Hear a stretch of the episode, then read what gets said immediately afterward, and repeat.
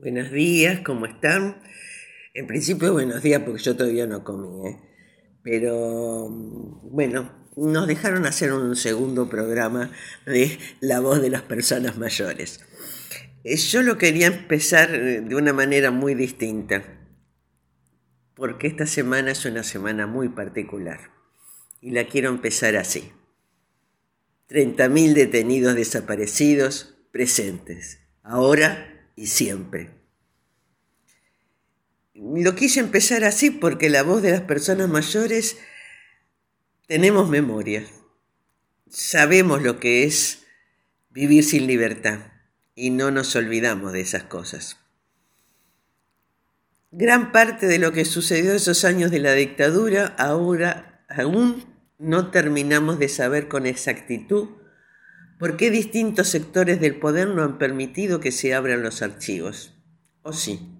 Nos imaginamos por qué.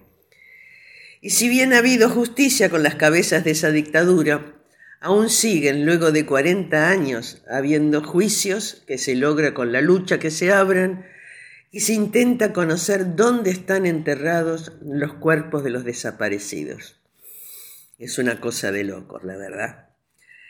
En la semana del 24 de marzo los mayores no nos queríamos saltear de esta, de nuestra historia, de la que vivimos. Y para que no nos diga que los mayores no tenemos memoria, hay cosas que no olvidamos. Así quería empezar este programa. Bueno, para hacer, para ir a nuestro tema en particular, porque el otro también es nuestro tema. Bueno, la vez pasada salió muy mal la grabación, la verdad me han dicho de todo.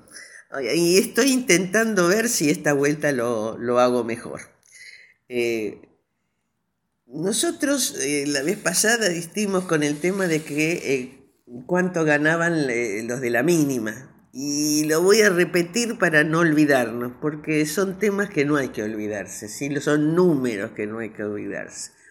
Cuatro millones y medio de personas mayores jubiladas ganan 73.665 pesos en el mes de marzo, o sea, en este mes, porque se le ha sumado un bono de 15.000 en marzo, 15.000 en abril y 15.000 en mayo. Y los de dos mínimas ganan 122.300 pesos, también con un bono que llega a los 5.000 pesos cuando se cumplen las dos eh, mínimas. Y eso implica un millón y medio de personas. Eh, esto no hay que olvidarlo, ¿sí? Esto no, no, no se puede olvidar. Esto lo tenemos que memorizar, ¿sí? Pero esta, en este microprograma quería dedicarme al otro tema, había dicho yo.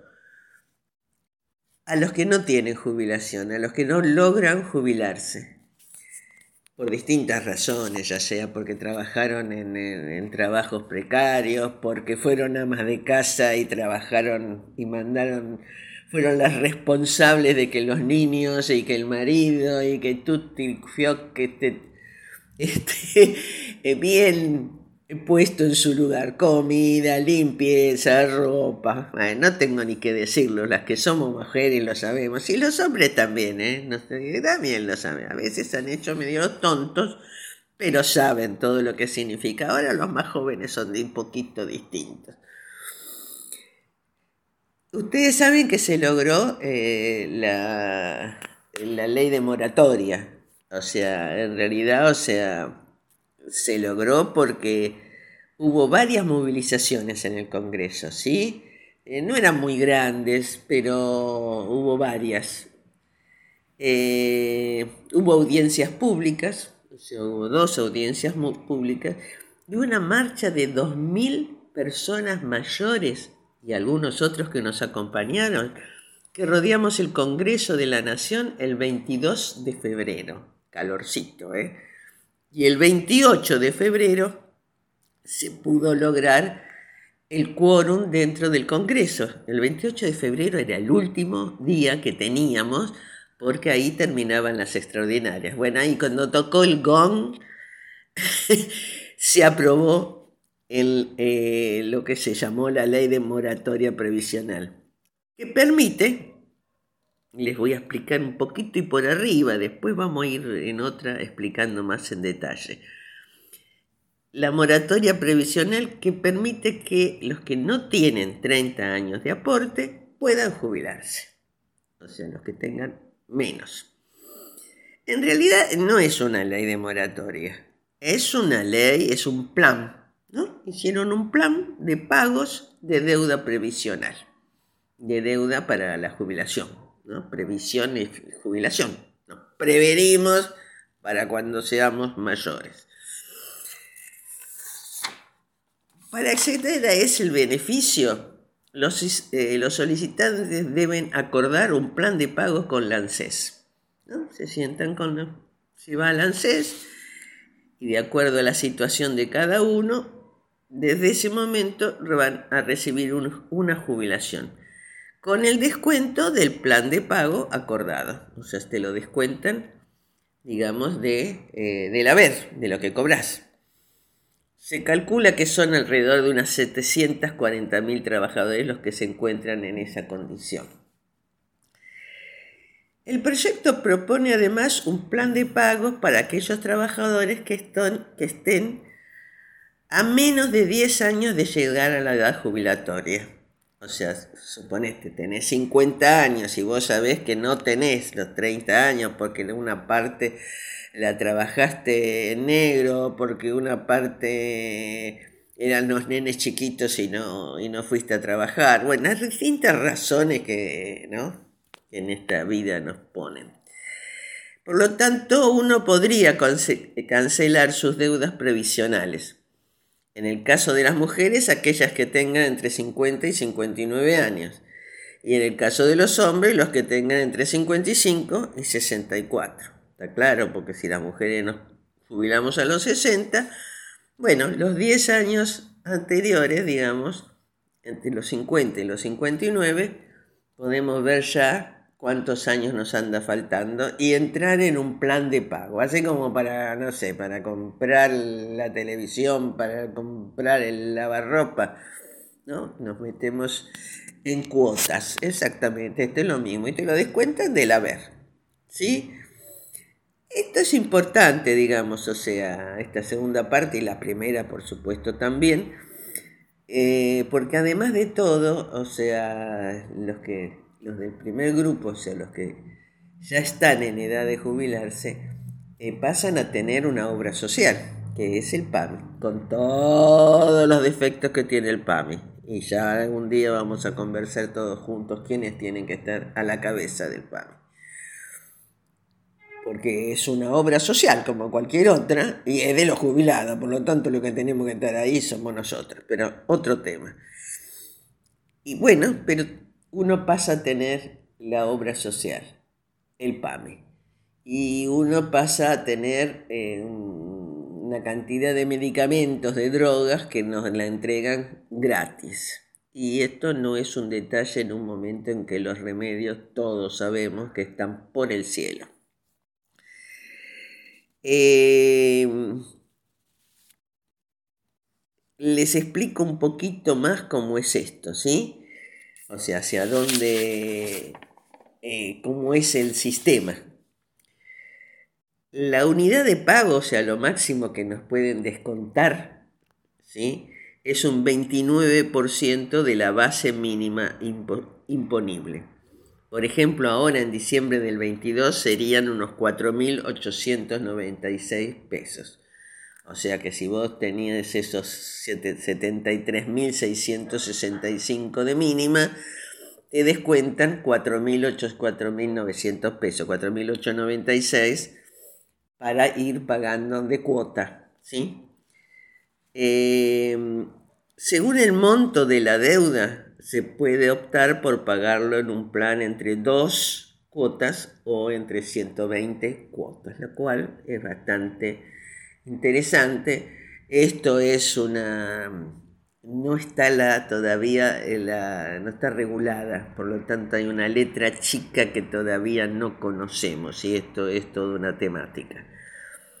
Eh, Y eso ya, vamos, tiene esta, eh, vamos, este sistema de pago, tiene dos años con opción a dos más. O sea que la vigencia de la posibilidad de que te jubiles es por estos dos años, 2023, 2024, y dice con opción a dos más. O sea, no se sabe de qué depende la opción a dos más. Supongo de quien sea el gobernante o quien esté a la cabeza de ANSES.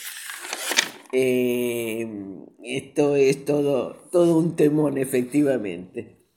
Bien, eh, expliqué entonces que aquellas mujeres de 60 años o más y varones de 65 años o más que no cuenten con los 30 años de aportes necesarios pueden acceder a este plan de pago de deuda previsional, que es así como en realidad se llama. Y las personas que no alcanzaron la edad jubilatoria, eso de las mujeres entre 50 y 59 y varones entre 55 y 54, que ya saben que al cumplir la edad para jubilarse no contarán con los 30 años de aporte. Efectivamente, esa es eh, la situación. ¿Qué es lo que podrán regularizar?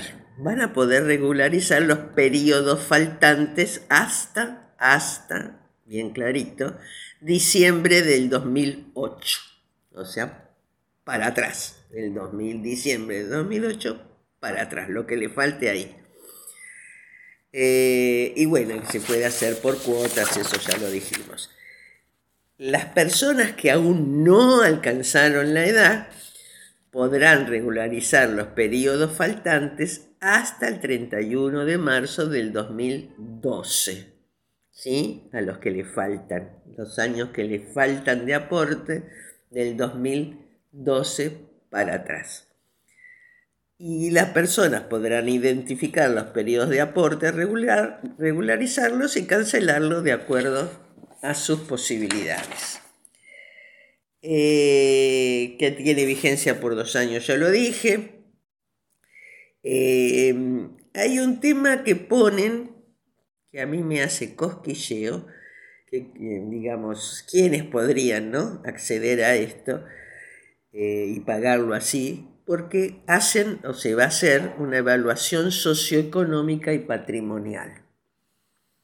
Yo quiero suponer que no van a considerar que si uno tiene una casita, eh, digamos que la compró con, los, con el esfuerzo de todos los años, que pudo lograr comprar alguna casita, eh, lo consideren un patrimonio con el cual ahora no puedan jubilarse. Eh, también si hay incompatibilidad con otras prestaciones previsionales y con otros programas de regularización de aportes anteriores, también estas son situaciones que van a evaluarlo cada uno. Eh, y cada unidad, digamos, cada cuota, siempre va a ser, eh, va a ser un mes de servicio y eso sirve para acceder al eh, digamos, a, la, a, lo que es el mínimo, al, ¿cómo se llama? El PBU, o sea, lo que se llama el, el, el, básico, ¿sí? Es un básico.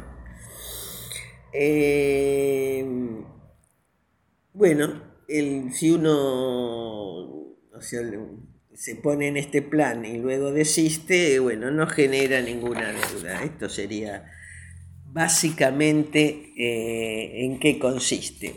Ojo al Cristo, está faltando que se regule. Y esto lo digo con todas las letras rojas y palabras fuertes que puedan suponer.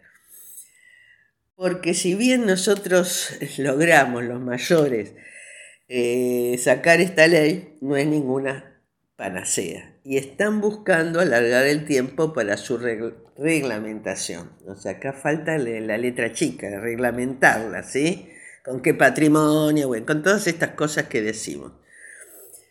Porque lo que está detrás de esto, o lo que nosotros le pusimos, digo nosotros y la verdad que las dos mil personas esas por lo menos que se movilizaron ese día y otras tantas y muchas más, en el interior y los que no pudieron ir por millones de razones. Porque el, el, FMI, el Fondo Monetario Internacional, no está contento con esto y exige, dice en un comunicado, dice el, el Fondo Monetario, exige medidas tempranas y decididas para abordar de manera sostenible los costos fiscales de la aprobación imprevista, aprobación imprevista de la moratoria para asegurar los objetivos fiscales para este año y los próximos. O sea que ya les está diciendo al gobierno nacional, a Massa en concreto, Alberto Fernández, de que, ojo al Cristo, que esto no vaya en contra de los objetivos fiscales que les trazó el Fondo Monetario Internacional. Y para terminar, y después vamos a seguir en otra, lo digo así de rápido, al Fondo Monetario Internacional nunca le interesó cobrar nada, lo que le interesa es poder manejar la economía de los países que están endeudados. Por eso no hay que endeudarse y en el caso nuestro encima nos endeudamos, la plata se fue, se fugó y nunca fue invertida en nada productivo en la Argentina. Pero ojo al Cristo, efectivamente se está alargando el tiempo y van a intentar alargarlo aún más para que se reglamente porque el Fondo Monetario Internacional considera el, el gasto, digamos, en las personas mayores, lo considera un gasto y no un derecho que tenemos nosotros después de haber trabajado en lo que sea todos los años que trabajamos, por lo menos estos 30 años que nos están diciendo, ¿sí? Así que eh, para ellos no es un derecho, es un costo fiscal, todos son costos, ¿no?